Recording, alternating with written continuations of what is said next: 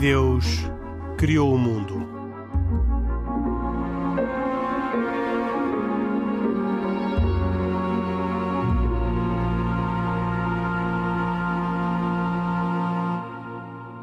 Boa noite. E Deus criou o mundo. Hoje, com uh, três notícias escolhidas pelos três participantes habituais: Pedro Gil, Isaac Assor e Khalid Jamal, um católico, um judeu e um muçulmano. Vamos falar uh, de, de, uma notícia que uh, refere a possibilidade de transplantes de órgãos de porcos para humanos. que pode ter já início, um processo que pode ter já início este ano é uma notícia escolhida pelo Khalid Jamal. Depois uh, falaremos também sobre uma notícia escolhida pelo Isaac Assor relativamente à uh, dificuldade uh, de cumprimento das obrigações religiosas das comunidades judaicas e também das comunidades muçulmanas por causa de uma recente decisão do Tribunal uh, Europeu, Tribunal de Justiça Europeu, que proibiu o abate de animais segundo as tradições judaica e muçulmana. E, finalmente, uma notícia proposta pelo Pedro Gil relativamente à programada visita do Papa Francisco ao Iraque, prevista para março, de 5 a 8 de março. Vamos começar pela que referi em primeiro lugar, eh, uma notícia um, ehm, escolhida pelo Khalid Jamal e que, eh, no fundo, diz isto. Um, refere que desde 2003 estão a ser feitos estudos para que, provavelmente ainda em 2021, seja possível uh, transplantar órgãos de animais, e em particular órgãos uh, de suínos, para, um, para seres humanos. São animais que, uh, para, segundo a notícia, foram geneticamente modificados têm 10 modificações genéticas, umas para eliminar genes e outras para acrescentar genes uh, semelhantes aos, aos, dos seres humanos. E uh, esta notícia levanta uh, uma questão ética em geral, que, sobre a qual gostava de ouvir os três, e depois, em particular, uh, o problema de uh, um muçulmano ou de um judeu uh, poderem aceitar o transplante de um órgão de um suíno. Começo pela primeira, começo, aliás, por dar a palavra ao Khalid Jamal, que foi quem nos propôs esta notícia. Oh, Henrique, eu propus esta notícia porque, enfim, como disse bem, isto levanta aqui várias questões, não é? Questões do foro ético, questões, enfim, até uh, do foro uh, das relações entre os seres humanos e os animais. Como sabemos hoje, cada vez mais e bem, existem até partidos com assento parlamentar que de facto realçam muitas vezes as atrocidades que os seres humanos cometem em relação aos animais. E, portanto, devo realçar, enfim, particularmente a visão minha e do Isaac, a carne halal e a carne kasher, são sistemas de abate, vamos falar mais à mas frente. Isso é, é outra notícia. Não, é outra não, notícia, mas não invada a notícia do, do Isaac. Pois, eu queria, queria apenas dizer que os nossos sistemas de abate visam a proteção do animal e não Sim, a aniquilação mas... do animal, como se pensa. Eh, em relação a este aspecto do, do, do, transplante ou da possibilidade de transplantes de órgãos de animais, e neste caso de porcos para humanos, porquê porcos? Porque, como sabemos, eh, o, o porco é um animal que, sendo omnívoro, tem em tudo, ou em princípio, um sistema eh, imunitário e uma, e um, e um organismo muito semelhante ao, ao do ser humano. E, portanto, daí, como sendo, enfim, um animal próximo do ser humano nesse aspecto fisiológico, acho que se optou pelo porco, ao invés de se optar por outro qualquer animal herbívoro, por exemplo. Uh, isto levanta aqui uh, uma questão que, é, que foi, foi uh, ob, objeto de mudança de pensamento dos imãs e dos especialistas islâmicos. Porquê? No passado, e até era uma questão que se discutia, como se discute a eutanásia ou o aborto, levantava questões do foro moral, não é? Ou, da, ou, dos cânones islâmicos, era absolutamente um, consensual no passado que um muçulmano não podia receber um transplante de um órgão de um porco. Estou a referir-me particularmente ao coração, que normalmente é o órgão que mais tem em causa. Ora bem, essa visão mudou ao longo dos anos, porque, eh, em primeiro lugar, olha-se especialmente para o espírito e para o princípio da lei islâmica. E como já disse eh, por várias vezes, o princípio da lei islâmica no que toca à saúde é a preservação da vida humana. E, portanto, aqui há que fazer cada um uh, tem que fazer um juízo individual e perceber se o princípio é o da preservação da vida se coloca em risco a, a vida humana, pois então esse transplante poderá e deverá ter lugar. E, portanto, nesse aspecto não se levanta qualquer tipo de objeção ética ou no, no foro religioso. Se porventura uh, uh, o transplante do órgão visar uh, apenas e só a melhoria das condições de vida, dou-lhe um exemplo, o caso, por exemplo, dos, dos rins. Ora bem, à partida, crê-se que um ser humano pode sobreviver com um só rim mas terá uma melhor qualidade de vida com um segundo rim. Então essa decisão recai sobre a pessoa a pessoa tem de fazer um juízo individual e perceber se qual é, no fundo, a chamada relação custo-benefício, não é? Qual é que é o sacrifício que eu vou obter uh, em prol de, de, da obtenção de uma vantagem ou de uma melhoria na minha qualidade de vida, digamos assim. Portanto, eu chamei a atenção esta notícia, primeiro para discutirmos esta questão e, e para vos demonstrar, de certa forma, uma alteração da visão e da perspectiva dos clérigos islâmicos, e em segundo lugar, dizer somente, em jeito de remate e de conclusão do meu comentário sobre a notícia, que hoje em dia a questão do halal e do kasher, ou seja, de tudo aquilo que são derivados de origem suína que estão absolutamente proibidos no caso do Islão, obriga a uma análise mais atenta, porque a complexidade, seja do regime alimentar, seja destas questões designadamente matérias de saúde e que toquem nestas questões do, do, dos animais suínos, uh, obriga, uh, é uma, uh, obedece do fundo a uma complexidade e obriga a uma ponderação cada vez maior e com um conjunto de critérios que muitas vezes não são tão lineares quanto muitas vezes nós entenderíamos que o são. Eu tenho uma pergunta a fazer, eu, já agora, não sei se é possível, que é, uh, nós, desde ao longo dos, dos meses de, dos programas de rádio, vamos sabendo que o Islão não é uma, um universo unitário que existe a grande divisão xiitas, onde existe até uma autoridade, existe o mundo sunita, que é maioritário, mas onde não há uma autoridade. E a pergunta que eu faço é: esse juízo, que grau de validade tem para o universo sunita, uma vez que não existe uma autoridade que tenha estabelecido qual é que é vigor, como é que isso. Quem é que está de acordo com isso? Pois, como é que isso se aplica? O desafio é como é que isso se aplica liminarmente aos muçulmanos? Bom, costuma-se dizer, o sábio povo diz, Pedro, cada cabeça a sua sentença. E, portanto, aqui não há uma tradicional divisão entre sunitas e xiitas, e como sabemos, não há nenhuma autoridade que possa dizer todos os muçulmanos podem receber transplantes de órgãos de porcos para humanos. É Mas o que, acontece, o que acontece é, eu, eu, faria uma outra divisão em vez de ser sunitas e xiitas, que é a divisão entre os mais tradicionais, os conservadores e os mais liberais. Os liberais, claro que permitem, não vou dizer tudo, evidentemente, mas que são mais sensíveis e receptivos a este tipo de um, permeabilidade, vou-lhe chamar assim, em função de um determinado contexto, não é? Porque no passado também havia riscos, não é? Por exemplo, consumir carne de porco na Arábia Saudita há 100 anos atrás poderia ser uma fonte de propagação da peste. E hoje é quase um disparate dizer que alguém, por comer uma fatia de fiambre ou por comer uh, uma fatia de presunto, que aliás até já me disseram ser muito saboroso, eu nunca provei, uh,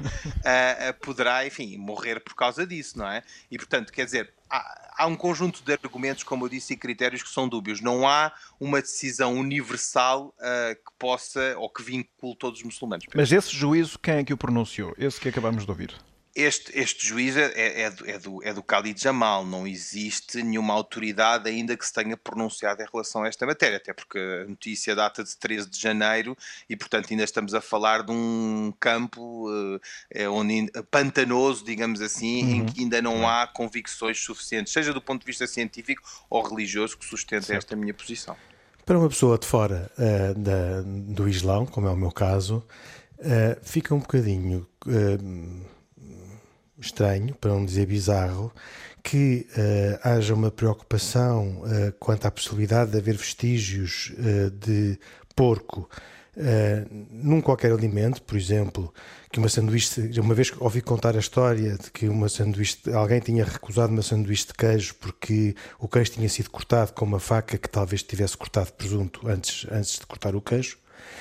E, portanto, um, um um remoto vestígio de suíno no estômago é inaceitável para o Islão, mas todavia um coração de porco uh, a substituir o de uma pessoa uh, é uma coisa aceitável. É verdade, Henrique, e isso até é uma parece coisa que para quem está de fora parece uma, uh, muito estranho. É, parece um paradoxo, não é? Parece um paradoxo, aliás, o Henrique. Para, para dizer por pouco. Sim, porque repare, normalmente os nossos imãs explicam isso de uma forma interessante para fazer uma comparação neste aspecto. Por exemplo, nós somos obrigados a fazer a ablução, Henrique. eu, quando faço a ablução, eu lavo cinco partes do meu corpo: as mãos, os braços, a cara, os, o antebraço e os pés, correto? Mas há situações que me fazem quebrar essa ablução. Quais são, por exemplo, se eu urinar? Nós, no caso do Islão, quando urinamos, somos obrigados a lavar a parte íntima. Mas, por exemplo, se eu solto um gás, também, também quebra a minha ablução e, portanto, não estou habilitado a fazer oração. Significa isto que eu vou lavar o meu traseiro? Não. Ou seja, Deus obriga-nos aqui a um conjunto de regras que são mais um ritual simbólico do que um ritual efetivo de limpeza, digamos assim. Ou seja, o fazer a ablução é um ritual duplo. E aqui a mesma coisa, Henrique. Deus proibiu-nos o consumo da carne de porco, mas não nos proíbe um transplante de um órgão quando o valor vida está em causa. E portanto está a ver que o alcance da lei divina, do ponto de vista espiritual, o espírito da, da, da, norma, não estou a falar do espírito da parte espiritual, atenção. O espírito da norma e o princípio que ela consagra de promoção da vida e salvaguarda da vida humana é absolutamente superior ao consumo da carne.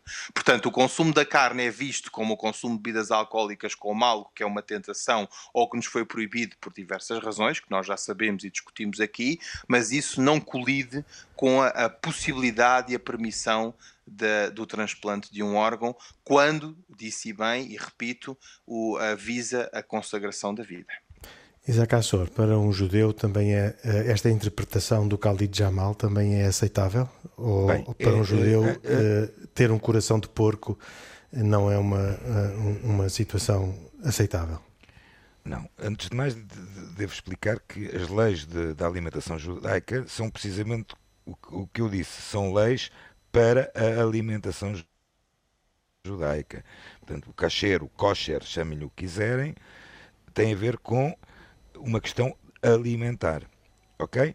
Ou seja, embora a lei judaica proíba os judeus de criarem ou de comerem porcos, porco, esta proibição não existe para o uso de porcos para curar doenças humanas ou para salvar vidas. Isso é uma situação que eh, já estava estabelecida, quer dizer, e está estabelecida tanto para o porco como para outra qualquer situação em que eh, a prioridade é salvar uma vida humana e, e, e no judaísmo eh, o tal pikuach nefesh, ou seja, a palavra que eu costumo dizer, está acima de tudo. Portanto, eh, não há a mínima discussão de que eh, é, permitido, é permitido eh, este tipo de transplantes. Portanto, esta é, esta é, esta é a, a resposta posição... que eu posso dar. Sim, Pedro Gil, para um católico que pode comer porco, pode também aceitar, é admissível, é eticamente admissível receber um órgão de um, de um animal como o porco. Já no passado houve tentativas de transplantes com órgãos de macacos. isso é aceitável para, à, à luz da, da ética cristã? A visão cristã é que toda a natureza está ao serviço do homem. O homem está no centro da criação. E, portanto, foi Deus que criou tudo, mas hum, o homem tem mais importância que a natureza. E o resto da natureza. Há uma ordenação uh, de umas criaturas à outra. E, portanto, estão ao serviço. O facto de estarem ao serviço significa que tudo aquilo que for para o bem do homem pode ser uh, realizado. Não estamos a falar, portanto, de que isto é só para esclarecer, embora seja um assunto um bocadinho mais periférico, que não cabe ao homem, pois usufruir da, da natureza de uma forma arbitrária ou por espírito de destruição, evidentemente. Mas para esses efeitos, sim. Ok. Uh, penso que está esclarecida esta primeira e debatida esta primeira notícia escolhida Oh, Henrique, desculpa, só queria aqui um pequeno, um pequeno comentário final. Peço-me desculpa, que é, que é em relação a um aspecto que também é de si dúbio, que é a notícia menciona aqui, por exemplo, que estão a utilizar ferramentas de modificação genética para modificar poros com o objetivo de utilizar os seus órgãos em pacientes humanos. Essa é outra questão que nós não discutimos, mas que já oferece algumas dúvidas, não é? Portanto, o Islão é a favor da manutenção da vida, mas eh, já não é tão receptivo para não dizer que proíbe que a ação humana vise. Um, enfim, eh, no fundo, substituir só o papel divino, faço-me entender, e portanto aí já não é tão clara a doutrina ou, de certa forma, a interpretação deste tipo de, de preceitos. Eu só queria deixar aqui este comentário. O Isaac Assor uh, subscreve este ponto?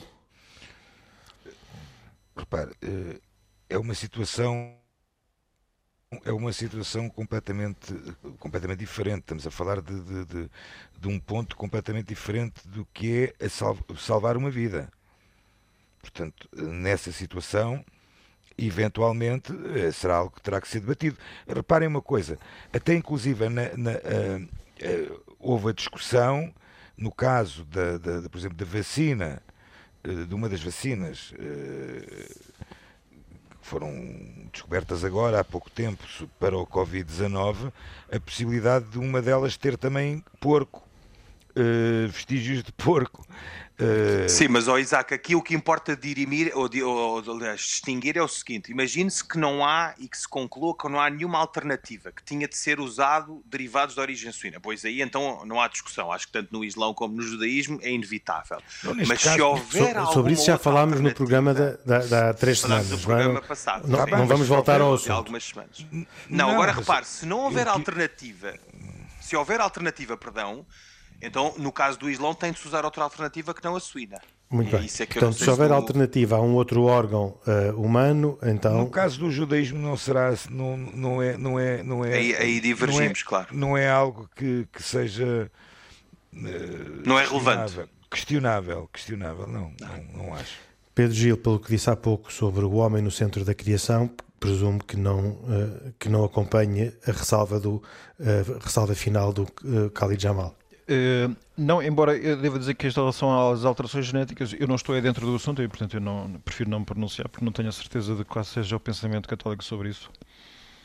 Muito bem.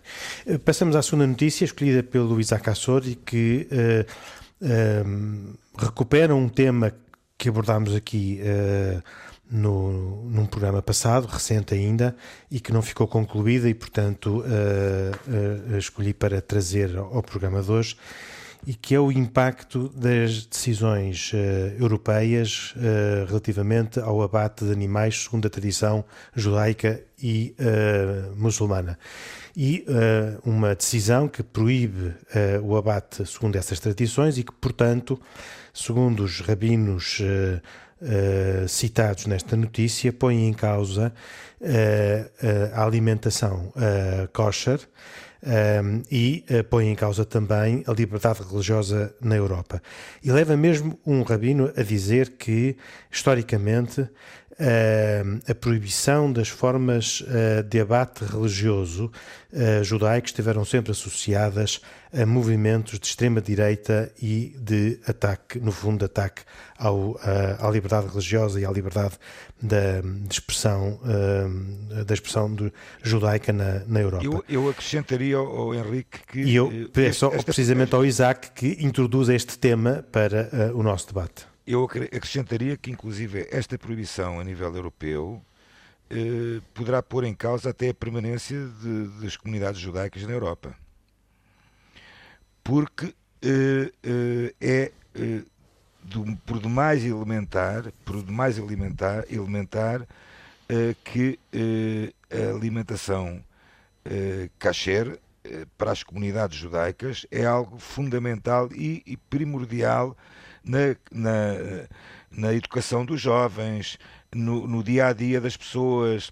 Ou seja, não havendo esta possibilidade, isto poderá fazer com que haja uma debandada de muitos, muitos judeus de, de, de, da Europa. Eh, para não falar da questão do antissemitismo, eh, portanto, isto será mais uma, isto será uma, mais uma, mais uma machadada para a debandada de, de judeus na, da Europa.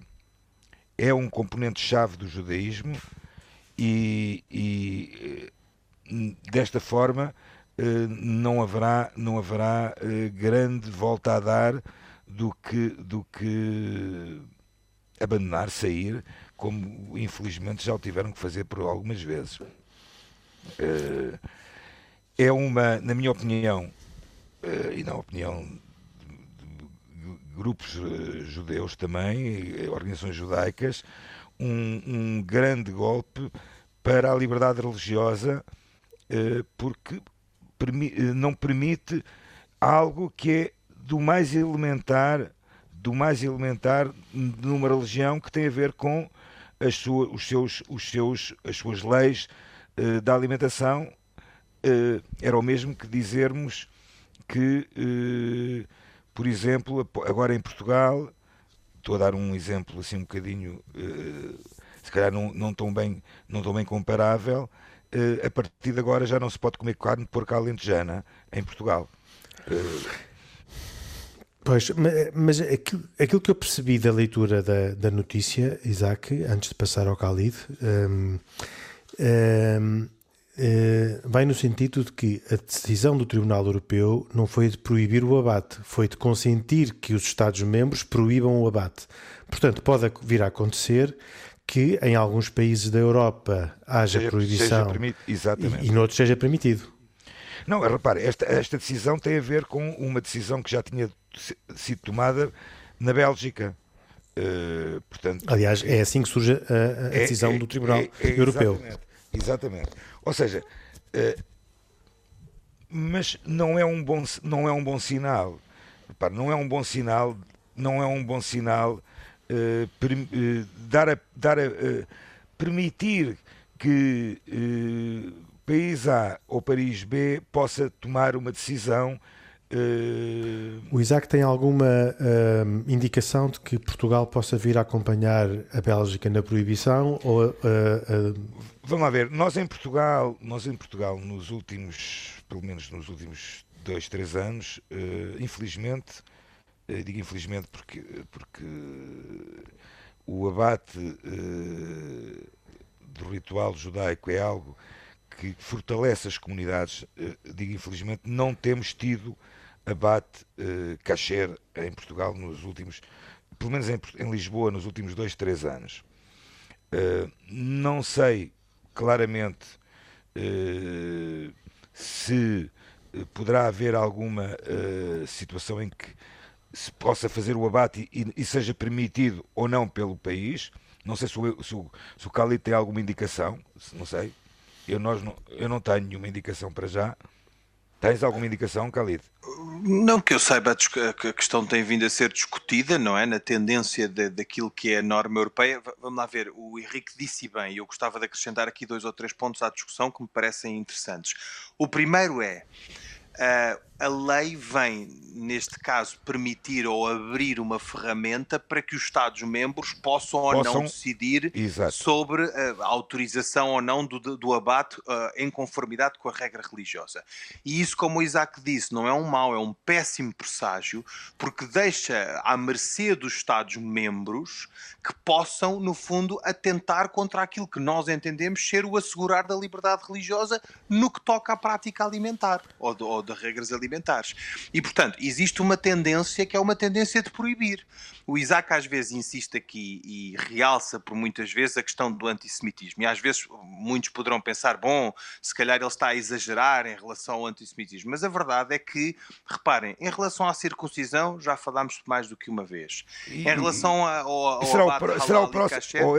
O, o, o, Khalid, desculpa lá o, a circuncisão é o, é o, próximo passo. É o calma, próximo. E, portanto, calma, reparem, calma. Uh, uh, em relação ao hijab, já falámos várias vezes, umas vezes é injusto para com as comunidades islâmicas, outras vezes é justo e se calhar são os muçulmanos que exageram. Eu admito isso. Agora, dando aqui alguma flexibilidade, alguma margem, a verdade é que, como o Isaac diz, quer dizer, uh, será que não estamos aqui diante de uma, eu não lhe vou chamar perseguição, mas será que não estamos aqui diante de, uma, de, uma, de um excesso de zelo que muitas vezes visa eh, prejudicar estas comunidades em particular? Esse é o primeiro aspecto. Segundo aspecto, em relação ao, ao abate em específico, vamos lá ver. Eh, há aqui uma divergência pequena, mas que, mas que faz, que, que no fundo diverge aqui o abate halal do kasher. Como sabemos, uh, os judeus nesse aspecto são mais rigorosos e mais, mais conservadores nessa matéria e não permitem em absoluto a existência do atordoamento.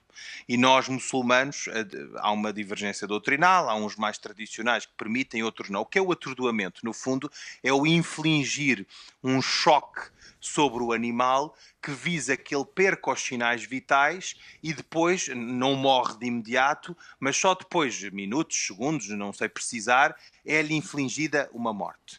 E o nosso abate, Henrique, a grande diferença do abate halal e do kasher para, para os restantes é que nós não permitimos o atordoamento em princípio. Porquê?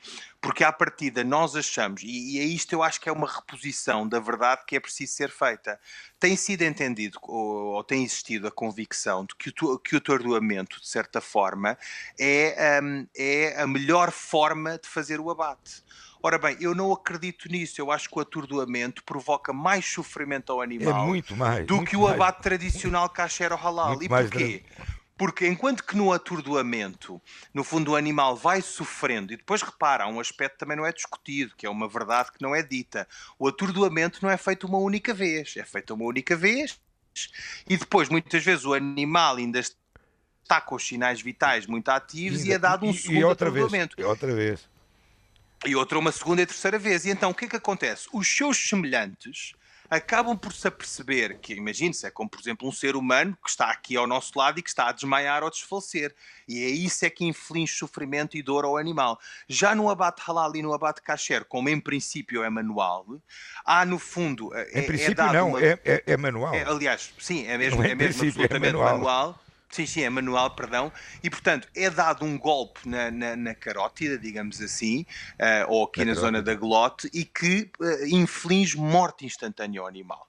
E por mais que isto possa parecer um ato grotesco e que visualmente tenha, ofereça alguma impressão às pessoas, a verdade é que é a única forma que nós encontramos para não infligir sofrimento ao animal. Porquê? Porque provoca uma morte instantânea. E, portanto, quando às vezes se diz que os muçulmanos e os judeus são os bárbaros, desculpe a expressão, e que dizem que, enfim, de certa forma, nós não estamos a fazer isto de forma correta, pois bem, desculpem defender-nos a nós, muçulmanos e judeus, é, sou suspeito para falar, evidentemente, mas a, a verdade é esta: essa é a melhor e única forma de não uh, infligir sofrimento ao animal. Aliás, vem no seguimento de um princípio das nossas religiões em que nós só podemos matar um animal na justa medida daquilo que é para consumo, para consumo. de carne humana. Exato. Certo, Isaac? Uh, Khalid Jamal, o, o, Isaac Assor dizia há pouco que esta, uh, esta decisão do Tribunal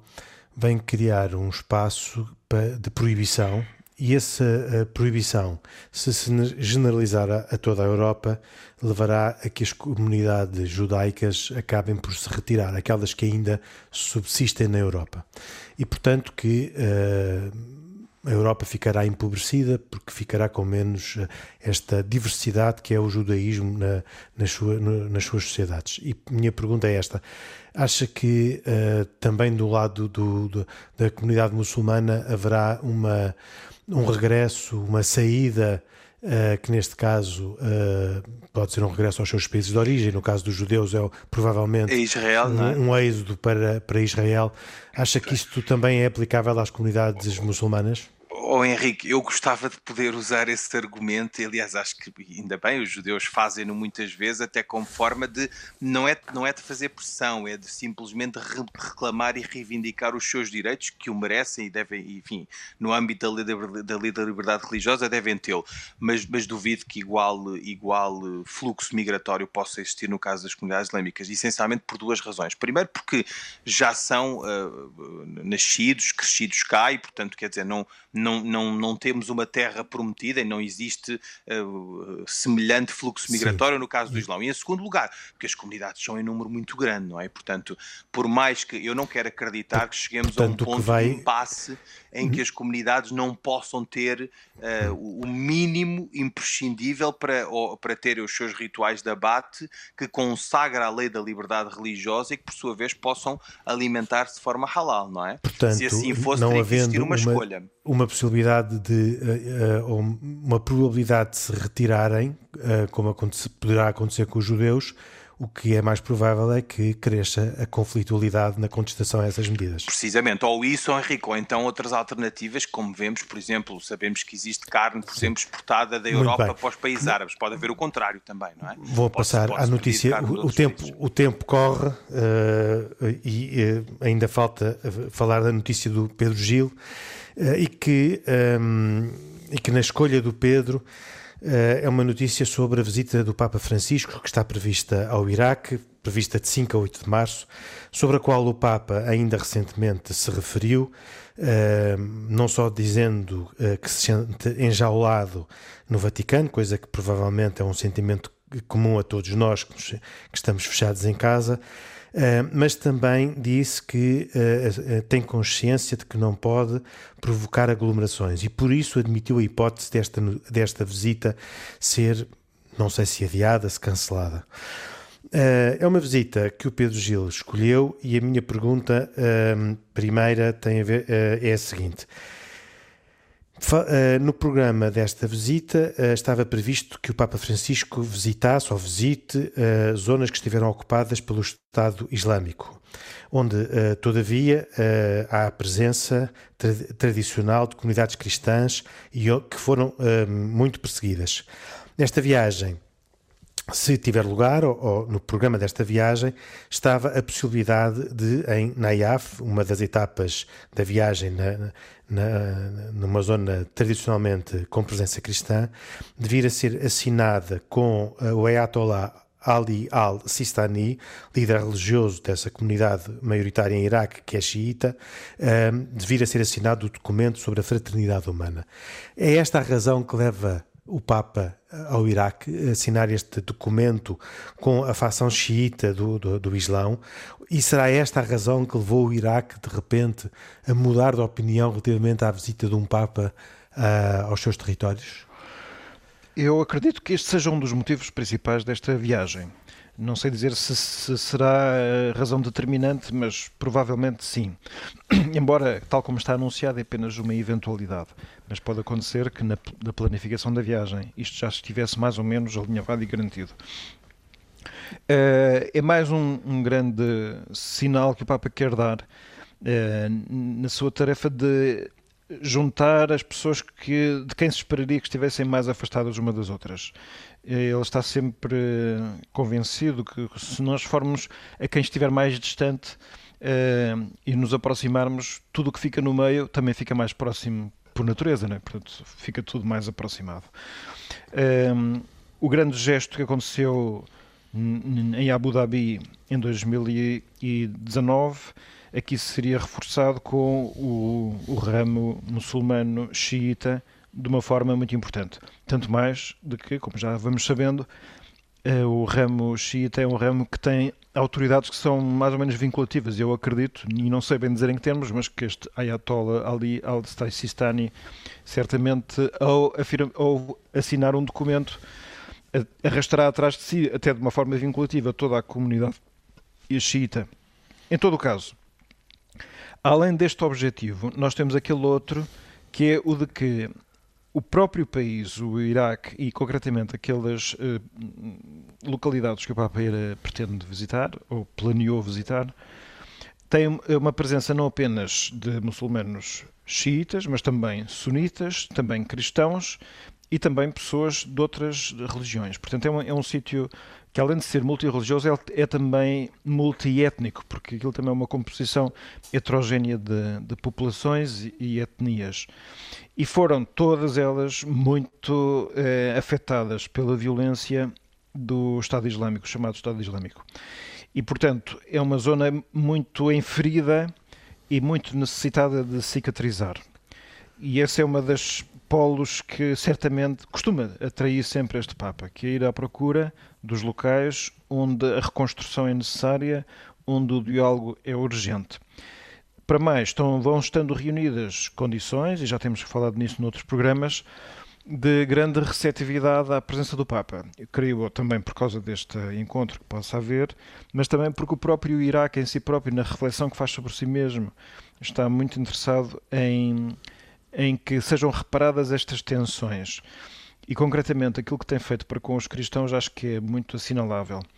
o último gesto dos quais foi criar uma comissão precisamente para garantir a devolução dos bens eh, de cristãos que foram ocupados durante a sua ausência. Portanto, eh, centenas de milhares de cristãos tiveram que partir em fuga, os seus bens ficaram para trás, houve uma ocupação selvagem e ilegal, mas também não houve nenhuma autoridade que tivesse posto cobro a isso, nem no momento, nem posteriormente. Mas agora sim, há uma comissão de restituição de bens. Quando isso é feito, uma proposta feita pelo principal líder parlamentar xiita, nós ficamos com uma segurança relativa, mas acho que forte, de que o processo de pacificação deste país é, é sério. E por isso esta, esta visita era muito importante. Aliás, os cristãos que lá estão, sabendo de que o Papa está compreensivelmente a hesitar se consegue ir ou não, estão a rezar arduamente. Em cada missa cristã que se celebra, no final, todos rezam o seguinte: Senhor nosso Deus, concede ao Papa Francisco saúde e segurança para levar a cabo com êxito esta visita tão esperada. Uh, Khalid Jamal, esta visita tão esperada, uh, gostava de fazer-lhe assim a mesma pergunta inicial que fiz ao, Pedro Gil relativamente a esta visita tão, tão esperada. Ela é tão esperada uh, no Iraque xiita por causa da assinatura uh, pelo Ayatollah Ali al-Sistani do documento sobre a fraternidade humana que já foi inicialmente assinado entre o Papa Francisco e uh, a comunidade xiita? A comunidade sunita, perdão.